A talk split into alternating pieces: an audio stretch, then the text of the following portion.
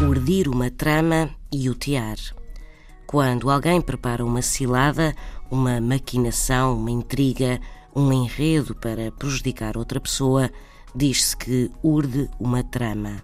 O verbo urdir remete para tecer e, mais precisamente, para dispor o conjunto dos fios ao longo do tiar, por entre os quais vai passar a trama, ou seja, dispor a urdidura a partir da qual se entretecem os fios. E numa analogia com o tecer dos fios do destino de alguém, diz-se urdir uma trama para referir uma maquinação, uma intriga. Urdir uma trama.